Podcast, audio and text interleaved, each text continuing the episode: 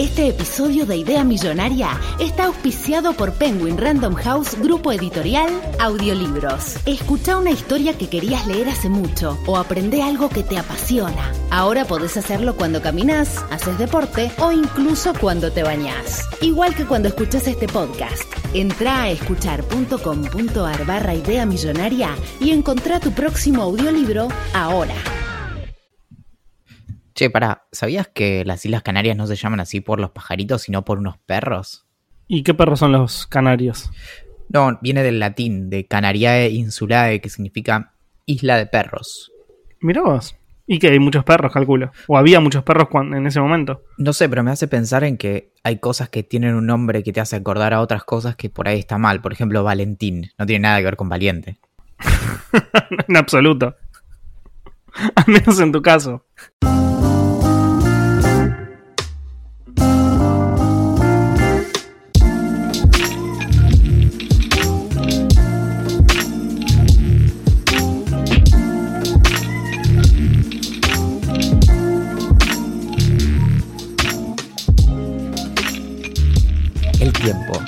Qué concepto interesante.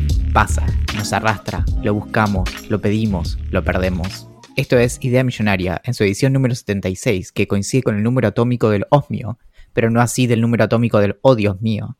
Mi nombre es Valentín Muro, secretario general del Ministerio de Imitaciones de Sonidos de Animales, grabando desde la ciudad de Buenos Aires, la única de Latinoamérica que le ha declarado la guerra a las baldosas y no descansará hasta que todas ellas hayan sido destruidas, pisoteadas y reemplazadas por otras exactamente iguales y desde la ciudad que en otras épocas no era más que un pequeño pueblo de característica rural y hoy en día se ha convertido en un adolescente que no le hace caso a sus padres, me acompaña el tecnólogo que con la linterna de su Nokia 1100 ilumina nuestro camino. Es lo que más quiero en este mundo, eso eres. Mi pensamiento más profundo también eres. Tan solo dime lo que hago, aquí me tienes con ustedes, es Axel Marazzi.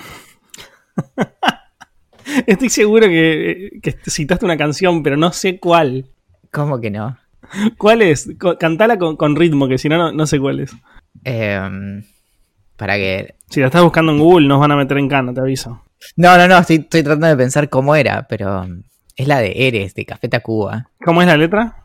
Dice, Eres. Ah, Eres. Ah, eh, la más quiero en este mundo ese.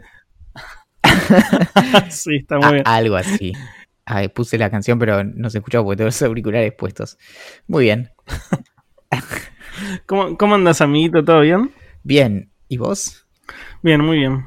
Eh, con mucho calor. Necesito que se termine el verano rápidamente o básicamente estar todo el día en la playa, que es lo que voy a estar haciendo la semana que viene, porque me voy a Mar del Plata una semanita de vacaciones, así que vamos a ver cómo hacemos para grabar. Sí, o, no grabar, o, te reemplazamos a vos con sonido de animales de, del mar. Tipo... Me puedes reemplazar con, con, una botella de agua que no haga nada más que estar ahí adelante tuyo. Y vos hablas y le hablas a la botella. No, o pienso como. ¿Cómo hacen, cómo hacen las golondrinas? Ah, bueno. Así, ¿no? O un. Estoy seguro que no. ¿No? Y un. Eh, ¿Cómo hacen las focas? Así. Eso, eso se puede parecer un poco más al sonido de las focas. Eh, um, como, o un delfín, no sé, bueno. Eh, me van a echar de, imitación de sonidos. Bueno, y mm, estoy en plena búsqueda de departamento. Sí, I know. Y, y no, sé si me puse un poco estricto porque al principio estaba. primero me fijé la zona, ¿no? Estoy bastante como estricto con, la zona y quiero como estar bastante cerca de donde vivía antes, cerca de, de Plaza Italia. Y, después me empecé a estirar un poco para un lado, para el otro. Entonces dije, bueno, no sé, puede ser un poco más para el lado de colegiales y demás. Y después se me, puse una condición que está siendo un poco difícil de cumplir, que es la de la disponibilidad de la empresa de, internet que quiero, que es Ciplan, que tiene. Que, me hace muy feliz. Y mm, entonces eso, eso está resultando ser bastante complejo para de obtener. Pero dije, si me puse una condición tan ridícula, ¿por qué no me puedo poner otra? Entonces ahora estoy buscando lugares que tengan puertas secretas, por ejemplo. Bueno, o sea, básicamente dentro tuyo, vos no querés mudarte, digamos. Querés quedarte donde estás eternamente porque no vas a encontrar, Valentín, todo eso. Pero decime, igual estoy, creo que estoy dispuesto a, resignar la conexión a internet con, con pasadizos secretos o cosas así. ¿No sería increíble vivir en un lugar que tenga como una, puerta falsa o eh, algo como que tocas un libro y se abre otro lugar? Una baticueva, digamos. ¿Te imaginas que el estudio de idea millonaria esté en una sala completamente escondida que nadie conozca en tu casa? Me encanta. Además, esta semana vi Jojo Rabbit, que mm, está muy buena, me gustó. Es una película de Taika Waititi, que es el director de la película de Thor Ragnarok y mm, también eh, What We Do in the Shadows, o creo que en castellano se llama Casa Vampiro, una cosa así, que es muy bueno, es un director y actor neozelandés que la escribió, la dirigió y, es uno de los protagonistas. Y es, eh, es sobre, ¿sabes algo de la película? No sé absolutamente nada. Transcurre como casi a finales o prácticamente a finales de la Segunda Guerra Mundial y sigue la historia de un pibe que tiene 10 años que se llama Johannes o Jojo, que mm, es un, es un nene alemán que está ultra fanatizado con el, con el nazismo y con Hitler y tiene de amigo imaginario a, Hitler, digamos. Y mm, la película arranca con él yendo a un, a un campamento como de la juventud hitleriana y, y es todo como muy, muy crudo y muy ridículo y logra un punto muy complejo en donde todo está como desde el punto de vista de, digamos, es todo como, como los nazis, ¿no? Y, vos decís como, uy, ¿cómo van a hacer, cómo, cómo van a llevar esto adelante? Porque por lo general esas historias las vivimos del lado de, de los aliados, no del lado del eje. Y, a lo sumo, no sé, estas películas como eh, La Caída, que es esa como el último momento de Hitler y demás. Esta obviamente es una, es una comedia.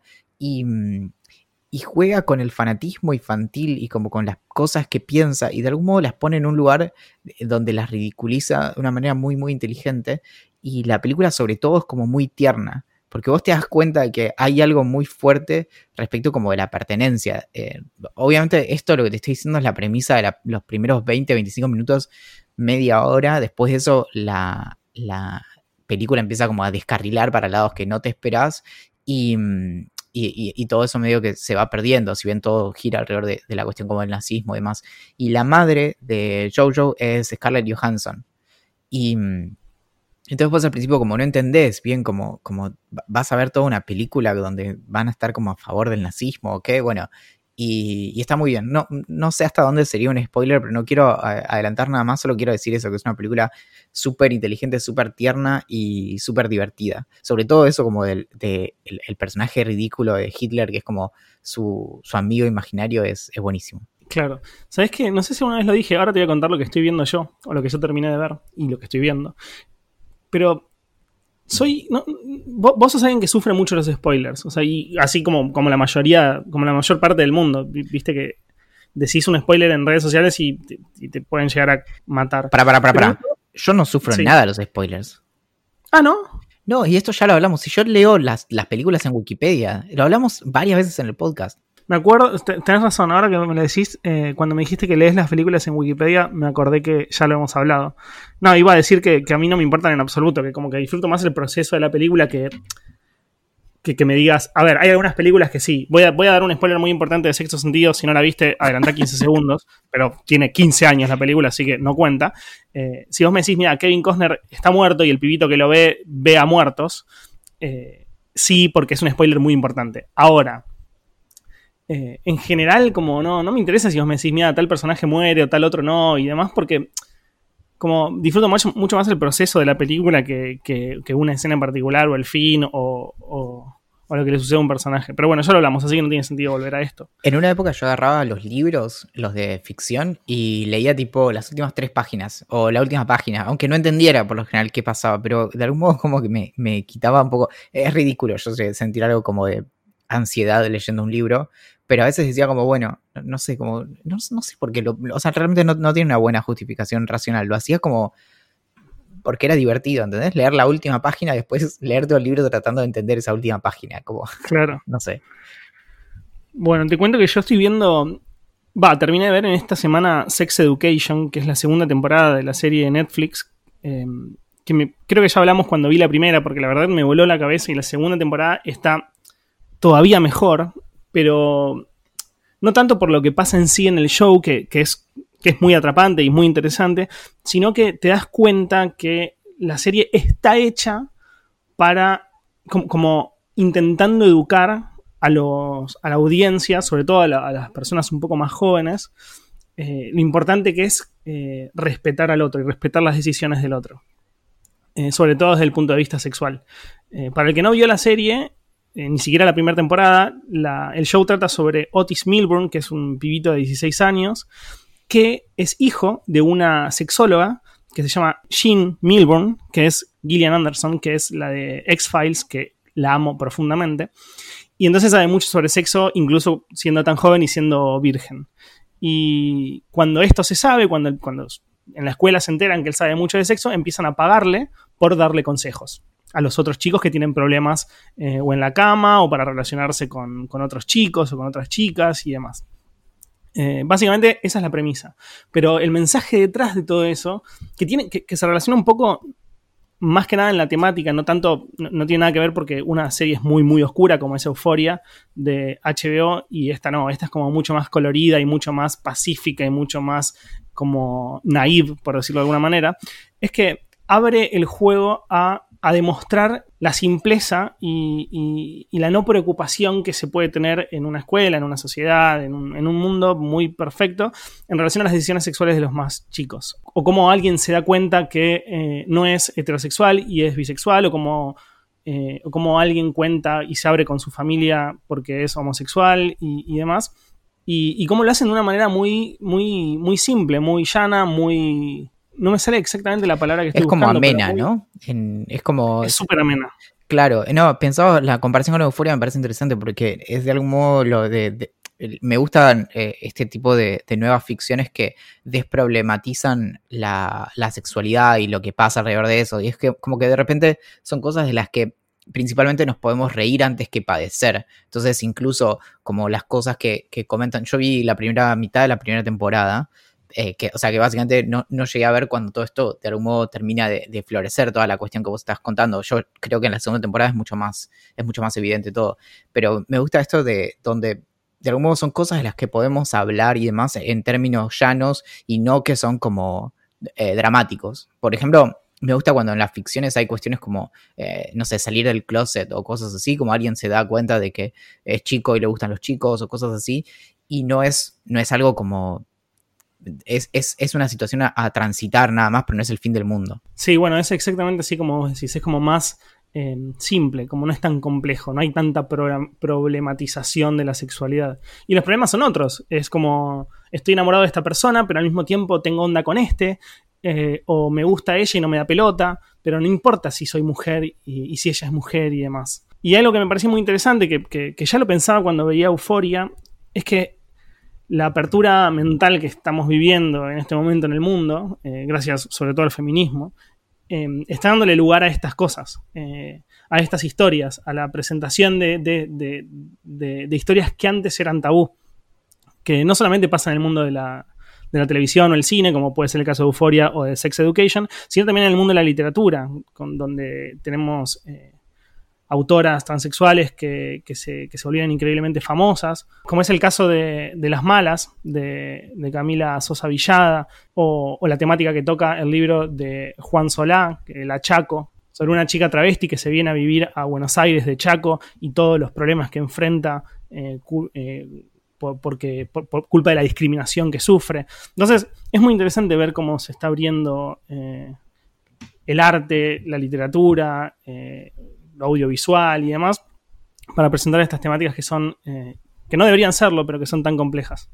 Sí, creo que ahí como para, para cerrar eso, creo que me, pasó, ya lo hablamos varias veces también, pero me pasó cuando leí acerca de cuestiones como, bueno, básicamente tipos de relaciones no monogámicas o no monógamas, que mm, es lo que está en el libro este, eh, The Ethical que a mí me gusta tanto, y eso también está en el libro de Tamara Tenenbaum, el de el fin del amor, que es esta cuestión de, siempre me fascina cómo en muchas ficciones el gran eh, foco de conflicto es, por ejemplo, que una persona estuvo con alguien más por fuera de una relación, por ejemplo.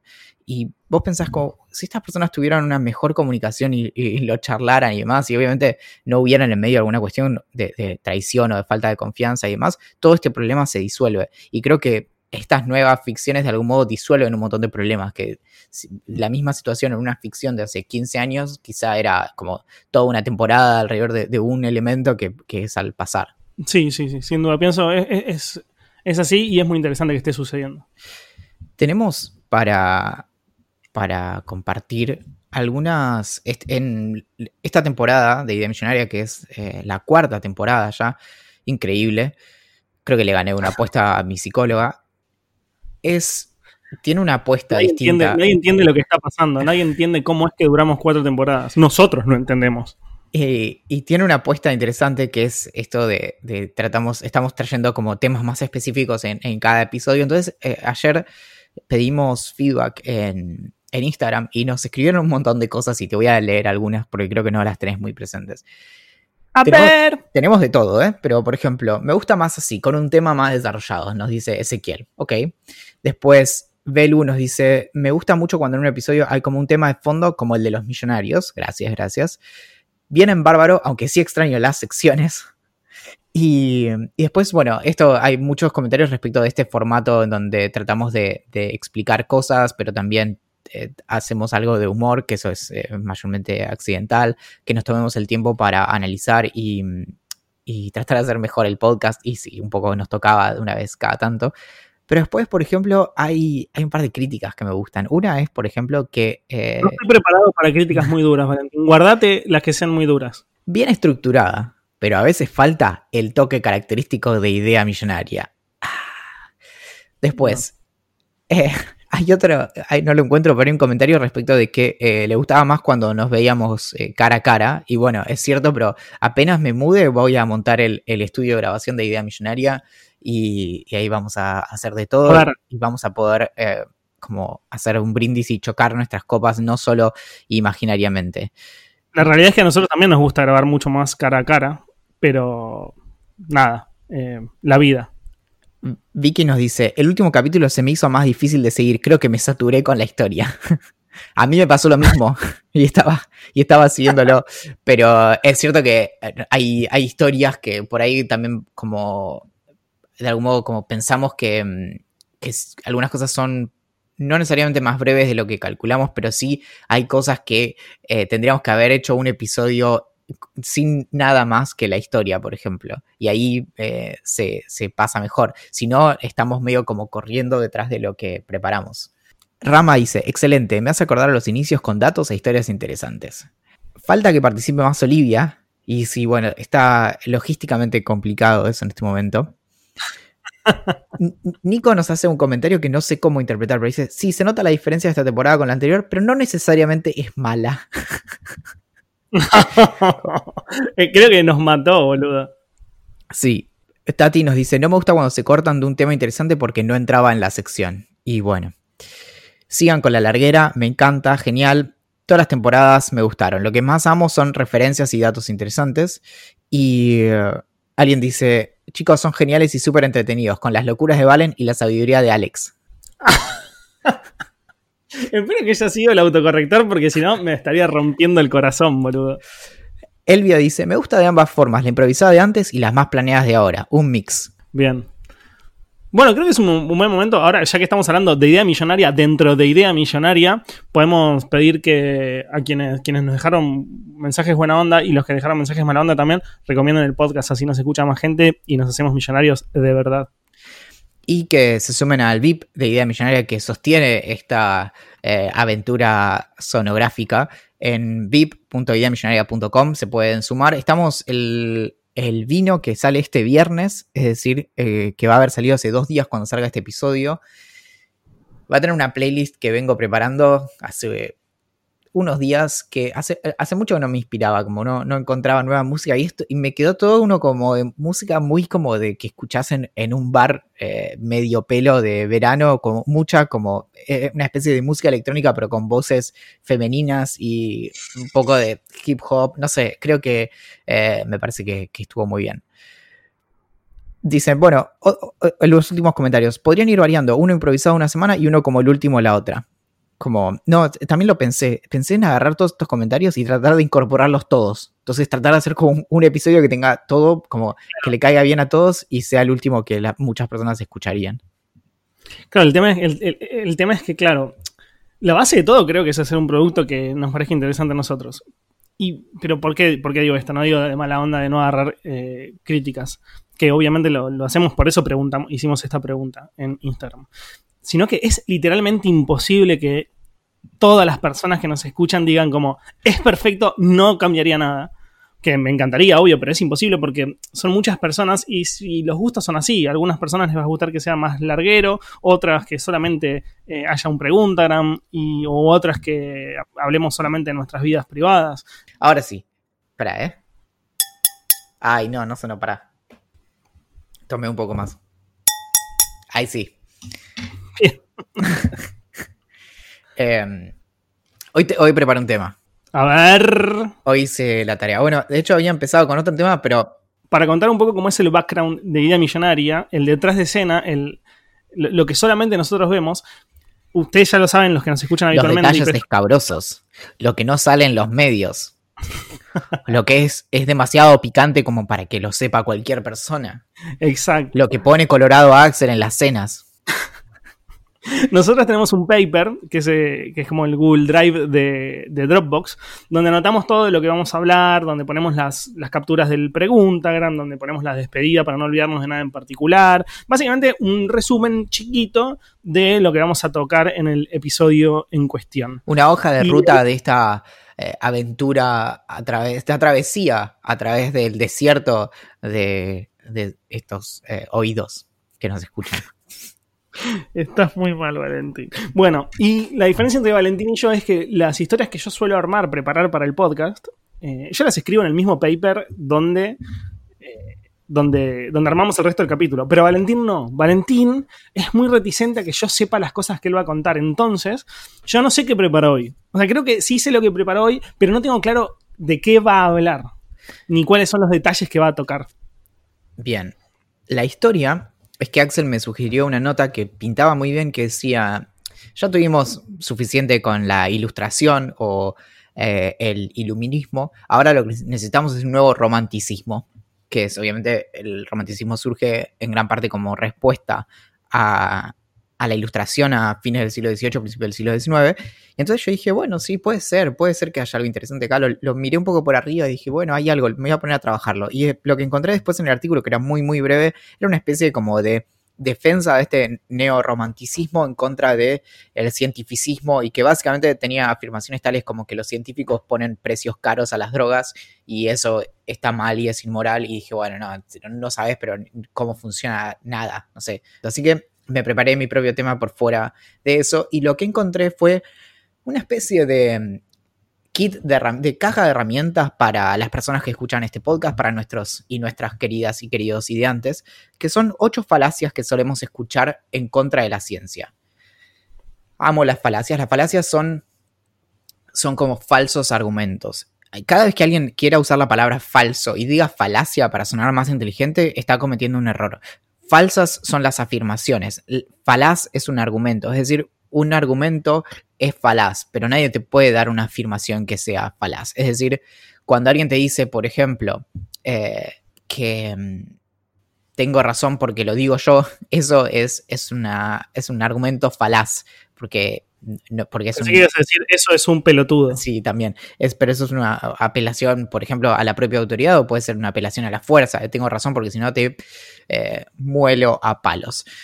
Ahora, una de las primeras falacias que vamos a ver hoy es la, o vamos a escuchar hoy, mejor dicho, la estoy viendo yo, ustedes la escuchan, porque cualquier cambio en esa ecuación podría ser bastante complejo de explicar. Ahora bien, la falsa equivalencia. Esto es el famoso uso de, las dos campanas cuando se discuten temas que pueden suscitar algún tipo de, discusión. Es decir, cuando se trata de presentar una especie de falsa controversia. Por ejemplo, respecto de las vacunas. No hay controversia. Sabemos que las vacunas son seguras. Entonces, no hay que escuchar las dos campanas. E, esto principalmente es responsabilidad y, viene de parte de los medios que para, como hay muchas situaciones en donde en materia de opinión, por ejemplo, sí hay dos campanas. Entonces hay, por ejemplo, cuando se discute cuál es el, plan económico que tiene que seguir la Argentina. Entonces ahí sí, quizás tenemos 2, 3, 4, 25 mil campanas porque todo el mundo tiene una opinión distinta sobre qué tiene que hacer este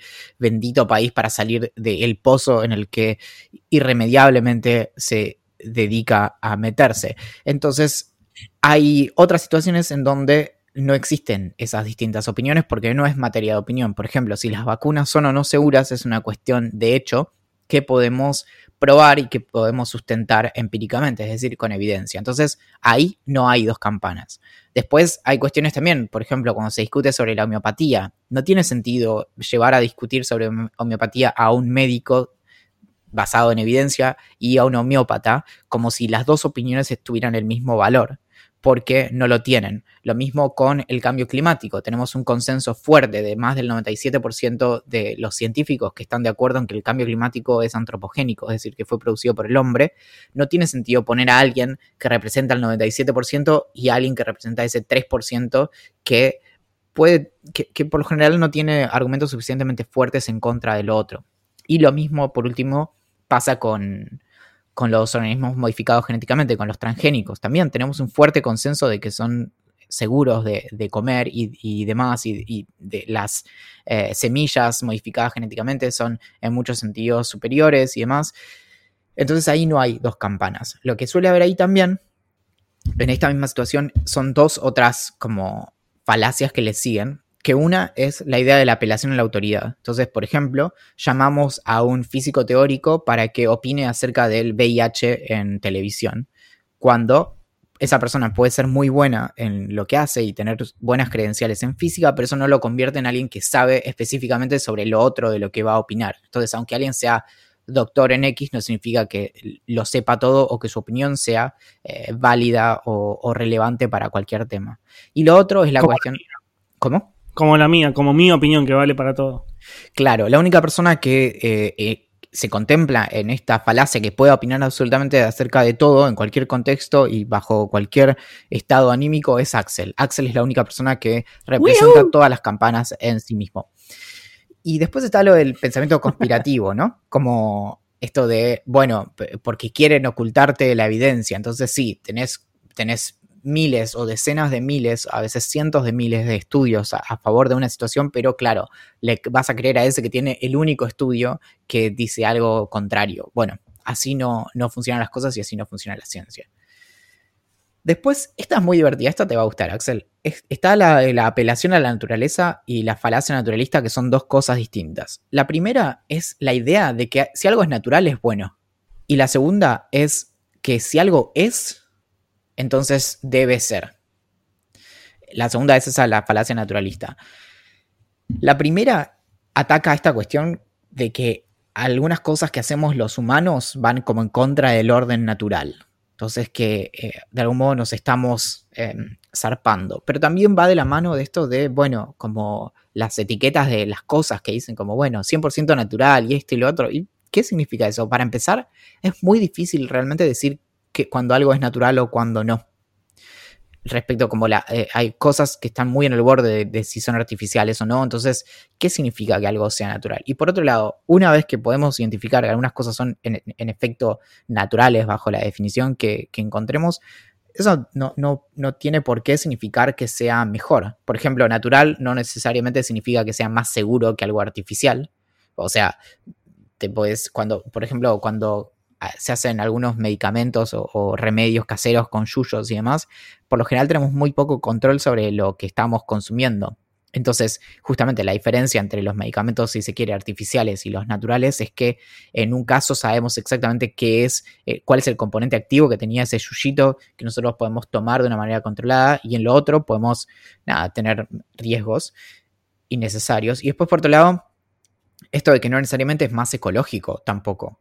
Mm, y, por otro lado, este argumento se puede aplicar tranquilamente al hecho de comer carne, por ejemplo. Hay personas que te van a defender comer carne y te van a decir, bueno, es natural, porque, no sé, los humanos siempre comieron carne, entonces, bla, bla.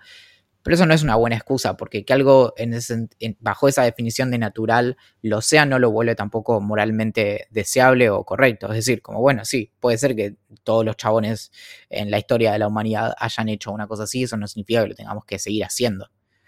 Es decir, no hace falta que nos estemos matando por un pedazo de comida usando eh, palos o restos de huesos de un mamut. Después, en tercer lugar, en este podio de maneras en que las personas son terriblemente idiotas, tenemos esto del cherry picking o uso selectivo de la evidencia, que es como, bueno, me quedo con un dato para, para que diga lo que yo quiero que diga. Por ejemplo, Bertrand Russell fumaba eh, con pipa desde básicamente su adolescencia y vivió hasta los 97 años, Axel. Por lo tanto, fumar en pipa es completamente seguro y hasta te diría que extiende tu vida. no sé si opinaría lo mismo, pero te lo puedo dejar pasar. Ahí está, bueno, y, después tenemos el, otro problema cuando, cuando, elegimos como el dato que nos sirve y dejamos de lado el resto, que es esto del sesgo de supervivencia. Nos quedamos, por ejemplo, con, los casos de éxito y dejamos de lado todos los fracasos. Entonces, ¿qué es lo que pasa? Ya lo hablamos varias veces con el tema de los emprendedores y eso, que de repente agarrás y decís como, bueno, no, pero tal lo hizo y les fue bien. Como, no sé, por ejemplo, tal no estudió nunca para un final en la carrera y aprobó todos los finales. Y vos decís, ok, eso no debería ser un buen consejo para nunca estudiar cuando haces una carrera, por ejemplo. Y mm, el otro tema también que está mm, eh, en ese, por ese lado es eh, el, muy, el clásico de la inseguridad de las noticias. Como, no sé, apuñalaron a alguien en tal lugar que es una zona que tiene muy baja incidencia de, de homicidios o de episodios de este estilo y sin embargo decimos, bueno, hay una crisis de inseguridad. Y, es este el fenómeno también como de cuando los abuelos miran televisión todo el día, entonces nos llaman preocupados a ver si, si alguien nos, trató de disparar en, la calle, cosas así, porque parece que todo el tiempo te quedas con esos pocos casos positivos y dejas de lado los, los negativos, que en realidad, digamos, son... Es como las noticias no cuentan cuando no hubo ningún episodio violento. Good news is no news. Claro, pero no hay, no hay ni. imagínate ser un productor de un noticiero y decirle como, bueno, no, hoy, hoy vamos a decir que está todo bien. Te echan. Y acá se, las falacias se ponen un poquito más berretas. Tenemos en cuarto lugar la apelación a la fe, que es básicamente como, bueno, como no tenemos acceso directo a, o básicamente como la ciencia no lo puede mm, explicar todo, entonces prefiero como creer en, mis creencias. Y el problema es que la fe es directamente la suspensión de la, de la justificación. Entonces implica valores, por un lado, y premisas que por lo general son indiscutibles, que remiten, por ejemplo, a, no sé, eh, una novela gráfica interesante que tiene algo así como 20 siglos, que se llama La Biblia, y mm, el Nuevo Testamento. Y, y pero bueno. Este igual, bueno, no, el Antiguo Testamento es más, más viejo todavía. Pero bueno, tuvo como la versión ampliada. Está bueno. Eh, tiene los dibujos en color. Dado que no tenemos acceso directo a la verdad, entonces tenemos que justificar lo que decimos. Es decir, por lo general no le aceptamos a nadie que nos diga eh, como, no, es así porque yo lo digo o porque lo leí en un librito sino que decimos, bueno, ¿y, de dónde viene la autoridad de quien lo escribió en ese librito? Bueno, ¿de dónde viene? Esa es la pregunta. Que nos lleva directamente al siguiente problema, que es el de lo que se conoce muchas veces como el dios de los espacios en blanco. ¿Qué es esto de, bueno, a ver, a ver, a ver, como te lo voy a decir como voy a hacer la dramatización, ¿ok? Dale. La ciencia no tiene todas las respuestas. Entonces lo que yo digo tiene que ser verdadero. y entonces ahí es, el asunto de, bueno, por ejemplo, mm, eh, no había nadie cuando empezó el universo, ¿no? Cuando, cuando se dio el Big Bang, no, no es que no es que estaba ahí Stephen Hawking eh, midiendo. Entonces, lo que tenemos es que la teoría del Big Bang, por ejemplo, es una teoría bastante sólida que nos permite hacer explicar el pasado y nos permite predecir el futuro, y eso es lo más importante en, las teorías, nos permite desarrollar modelos científicos, entonces decimos que es una, es una buena teoría, pero obviamente hay partes en las que todavía hay cosas que no cierran porque hay cosas que no conocemos. Y mm, la otra es, eh, a veces se lo usa también con el creacionismo y se dicen cosas como, bueno, es la eh, complejidad irreducible, como hay ciertos fenómenos biológicos que no podemos explicar por lo general eso es mentira. Por ejemplo, un, argumento creacionista suele ser alrededor de la complejidad de los ojos. Como, bueno, no, los ojos no pueden haberse dado así por un proceso evolutivo, sino que los tiene que haber diseñado alguien, alguien inteligente, Diosito. Y, mm, y entonces ahí se apela a esto, como bueno, todo lo que la ciencia no, no puede Quizás no, quizás no sepas la respuesta, lo cual no es un problema, o quizás la puedas inventar, lo cual sí sería un problema, pero no importa. ¿Por qué, a- por qué hacen alusión solo a los ojos? Digo, todo es extremadamente complejo. No, no solo nuestro cuerpo, sino toda la naturaleza. Y, ¿por, qué, ¿Por qué los ojos en particular? se suele tomar el ojo porque si vos lo, lo agarrás y... No te estoy diciendo que hagas esto, Axel, por favor. Baja el... eh, Ya agarré uno, así que cagaste. No, no, no puedo volver atrás, lo tengo en la mano. bien. eh, baja el... ¿Cómo se llama? El bisturí. Pero mm, si vos agarras un ojo, tiene... Es, es muy, muy complejo. Sin embargo, el ojo humano no es el más complejo en la naturaleza, ¿eh? Pero es, es, un, es un órgano muy complejo, entonces lo que se dice es, esto no hay forma de que haya podido surgir de prueba y error, es como demasiado perfecto y demás. Igual es muy loco porque parte de, a- además parte de los argumentos creacionistas suelen ser como de, de que el cuerpo humano es súper perfecto y no sé si alguien, o sea, cualquier persona que tenga un cuerpo y sea humano se da cuenta de que no es muy perfecto. No sé, quien haya comido mucho en Navidad y después estuvo una semana sintiéndose mal dice, tan perfecto no era. Tenés razón. Y mm, entonces, bueno, o después, no sé, las personas que tuvieron alguna experiencia cercana a la muerte y demás, que, que dicen, bueno, pero eso, ¿cómo lo explica la ciencia? Ah, ah, ahí está. Típico, sí, lo escuché tantas veces. Bueno, el asunto es que los huecos de la ciencia, estos espacios en blanco, son cada vez menos y además esos huecos son cada vez más chicos y cada vez es menos lo que no podemos explicar. Obviamente, constantemente se abren nuevos problemas, pero es, un, es bastante, bastante malo ir por ese camino. Y llegando al final de nuestra lista tenemos esta otra que es, esta es más, más no es tanto del orden supersticioso, sino a veces como del orden de, cómo reglamentamos la labor científica. Y esto es lo de la apelación a las consecuencias. Es como la ciencia no tendría que hacer tal cosa o los científicos no tendrían que hacer tal cosa porque podría pasar tal otra que es muy terrible. Por ejemplo, si estudiamos demasiado la evolución, eso nos va a llevar en un camino al genocidio, porque vamos a encontrar que hay seres más evolucionados que otros y eso significa que los menos evolucionados hay que matarlos. Entonces se piensa como, bueno, si, si se le presta atención a la evolución, vamos a caer en una, alguna idiotez como era el darwinismo social, que es, que es una, fue una especie de, disciplina pseudocientífica que, que marcaba eso, como la, una jerarquía entre, entre los humanos. Después, el, el desarrollo de investigaciones alrededor del coeficiente, coefi- coeficiente intelectual muchas veces también lleva a que digan, bueno, eso está mal porque si vos, si vos identificás que algunas personas son más inteligentes que otras, entonces seguramente vas a terminar discriminando.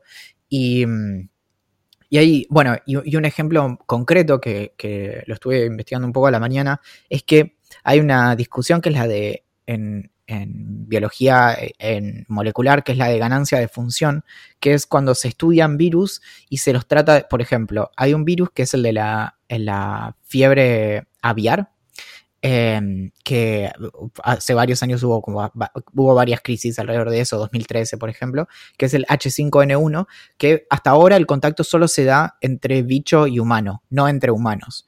Pero se cree que ese virus está muy cerca de mutar y convertirse en una versión que, que pueda contagiarse de humano a humano. Entonces hay toda una discusión respecto de si los científicos deberían o no desarrollar ellos ese virus para poder desarrollar la vacuna o si lo tienen que dejar ahí como está y esperar a que eventualmente el virus haga lo propio por su propia cuenta. ¿Vos qué, qué decís que hay que hacer? No sé, boludo, qué sé yo. no- ¿Desarrollamos el virus o no? Axel, dale. La, la ciencia depende de vos. sí, desarrollalo. Y los... Bueno, ok. Bien. eh, corrimos el- el- la simulación del escenario, se ex- exterminó la humanidad para el año 2021. Culpa de Axel. sí.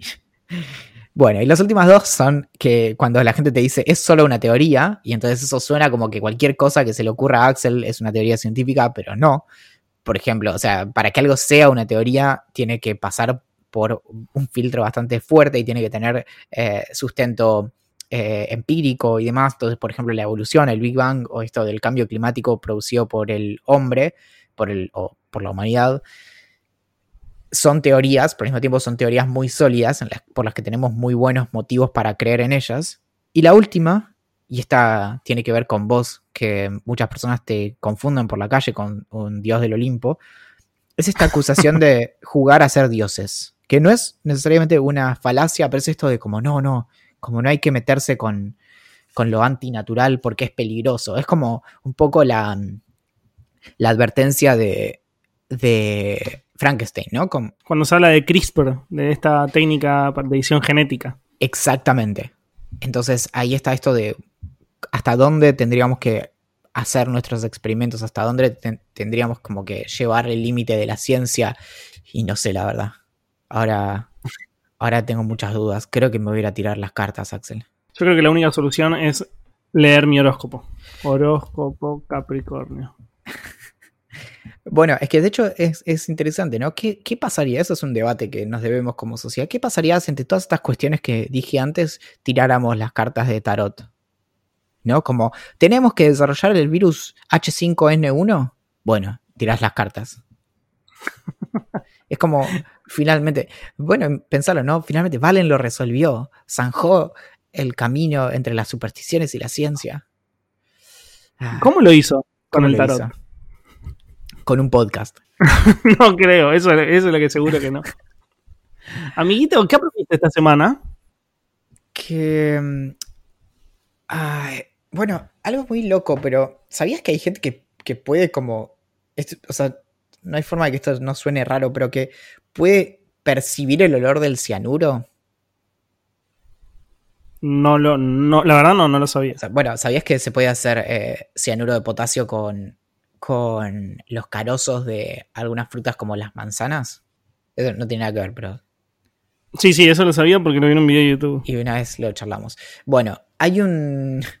Hubo un, un caso hace muchos años que era una, un enfermero que, mm, que, bueno, se supo después que había matado a 37 mm, eh, víctimas que estaban en el lugar, o sea, él los tenía como a, su cuidado y solo se dieron cuenta, o sea, se llegaron a dar cuenta de que había sido él y que estaba envenenándolos con, con cianuro porque mm, eh, el, ¿cómo se llama? El- como el de la, el de la, el investigador forense de la morgue escuchó, o sea, eh, perdón, olió, el, como sintió que había cianuro y, y entonces se pusieron a investigar y lo, como dijeron, bueno, claro, o sea, viene por acá estas misteriosas muertes. Es muy zarpada esa historia, es muy zarpada. Otra de las cosas que aprendí esta semana es que Robert Downey Jr., que obviamente lo debes saber, el chabón era extremadamente falopero, tipo mala onda, y dejó, su, dejó las drogas porque su novia del momento, que hoy es su esposa, que no sé el nombre, pero podría googlearlo mientras yo cuento esto, eh, lo vio pasado de rosca mal y le dio como un ultimátum. Le dijo, o dejás la falopa o te dejo yo a vos. Y el chabón se ve que la amaba mucho o también quería dejar las drogas, no sé. Eh, y decidió dejar la droga. Eh, todo esto pasó en un Burger King y en la costa, en la costa de Estados, en una de las costas de Estados Unidos. Entonces lo que hizo el chabón fue Acá, en Quequén. En que, que- Eh, entonces lo que hizo fue agarrar todas las palopas que tenía, tirarlo al océano y desde ese momento se convirtió un- en, un- en una persona limpia que, que- que dejó las drogas. ¿Qué es eso que escuchan mis oídos? ¿Será que viene?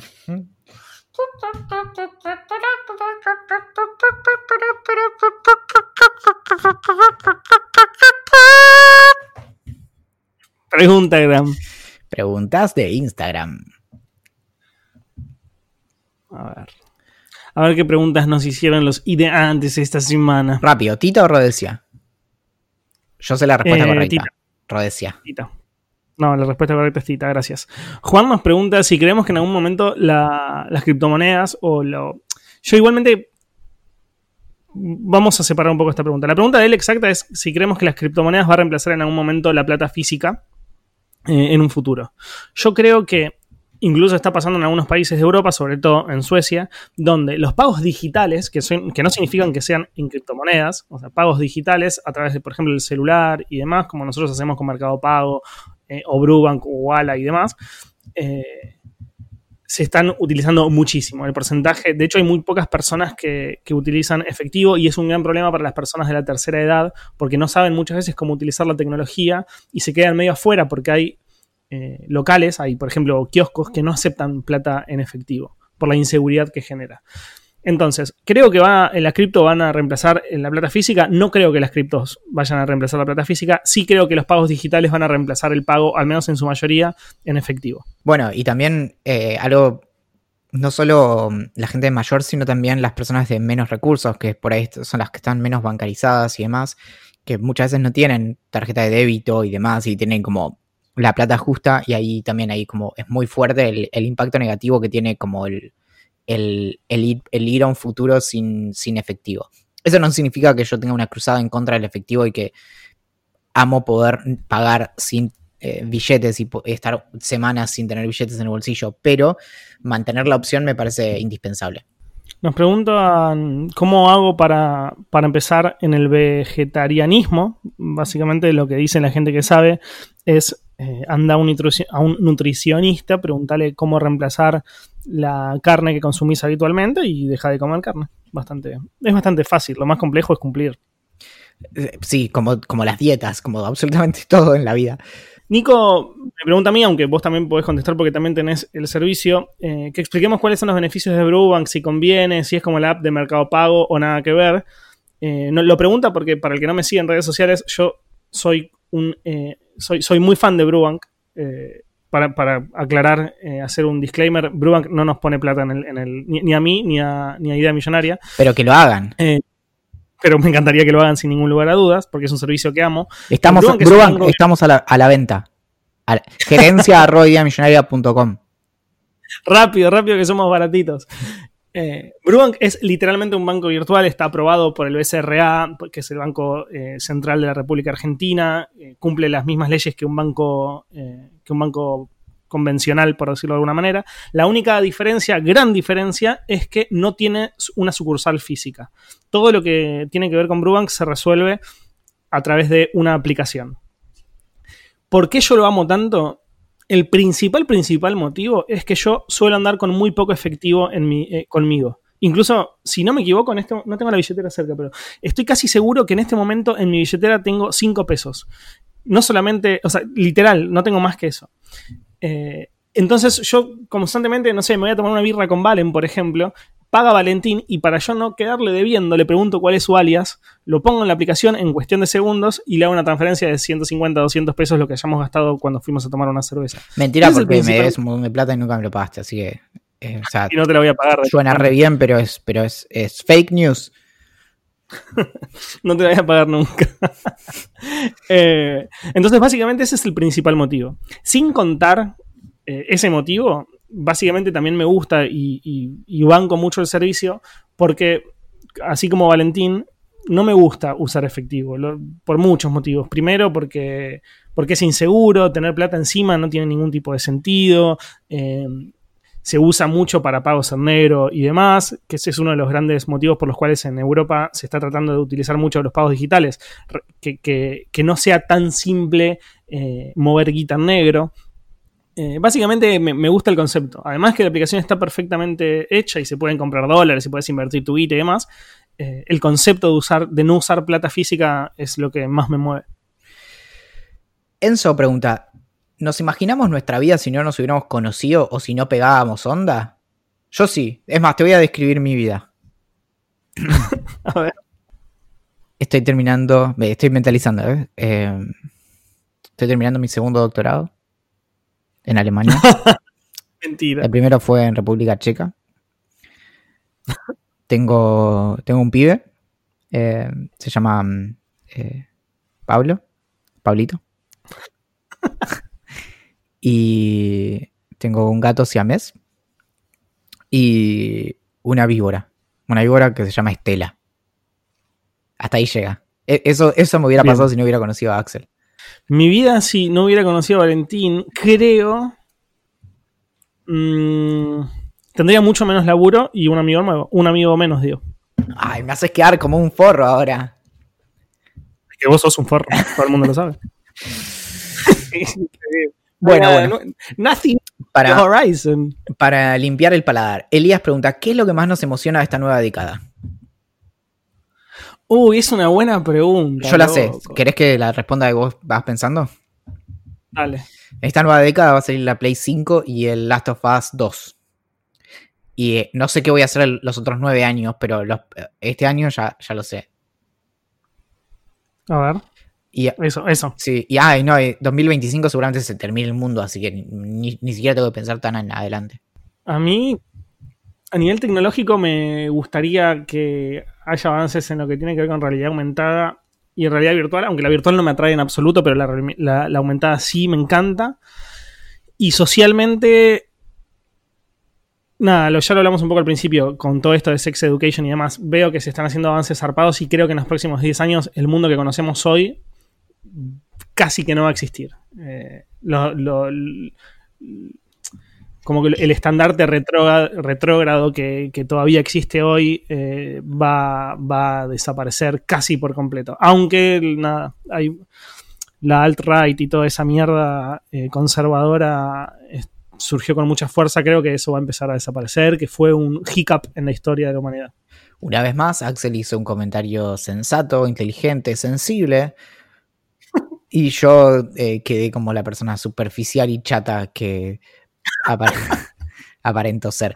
Boludo, estuviste hablando de ciencia una hora, sos lo menos chato que hay en el universo. No, bueno, bueno, está bien, pero después respondo con la PlayStation. Mauro pregunta: ¿Los humanos convivieron con los dinosaurios? No, Mauro. Lamento mucho el lugar en donde hiciste la primaria, pero los humanos nunca convivieron con los dinosaurios.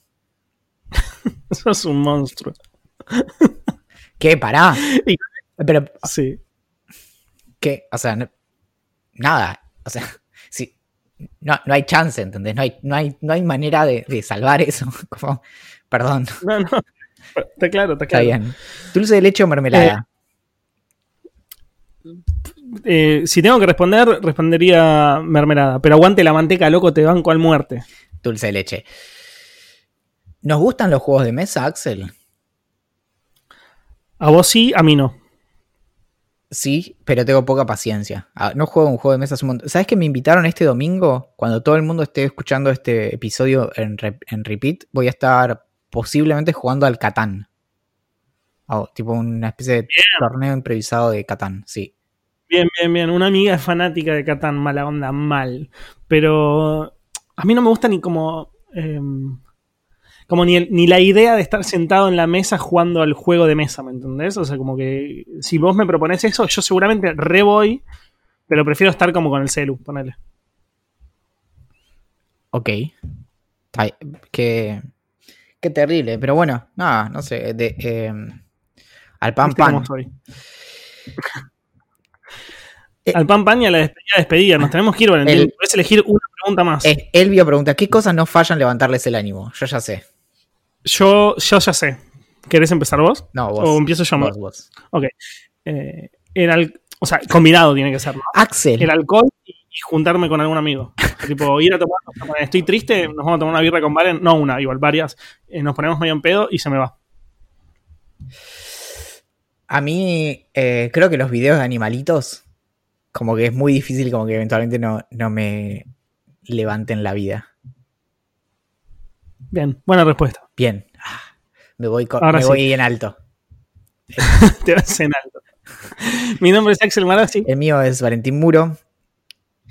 el que hizo la canción de apertura, que como se dieron cuenta es nueva. No, mentira, no la va a hacer nunca. Es Julián Príncipe, a quien lo amamos profundamente. En ideamillonaria.com encuentran cosas de este podcast. En Twitter nos encuentran como Idea Millonaria P, en Instagram Idea Millonaria Podcast, en Facebook, en Telegram y en Reddit y en YouTube como Idea Millonaria. Y nos pueden enviar propuestas comerciales, críticas, eh, consejos e instrucciones de cómo hacer bien las cosas, correcciones de todos los datos que probablemente dije mal, eh, todas esas falacias que puse mal el nombre, los autores que dije mal, todo eso a gerencia.ideamillonaria.com. Si trabajan en un banco virtual y nos quieren poner publicidad, también nos pueden escribir ahí o mándenme un mensaje en Twitter que tengo los DMs abiertos, no hay ningún problema. Y lo- los quiero, igual, aunque no pongan publicidad. Atentamente. La gerencia.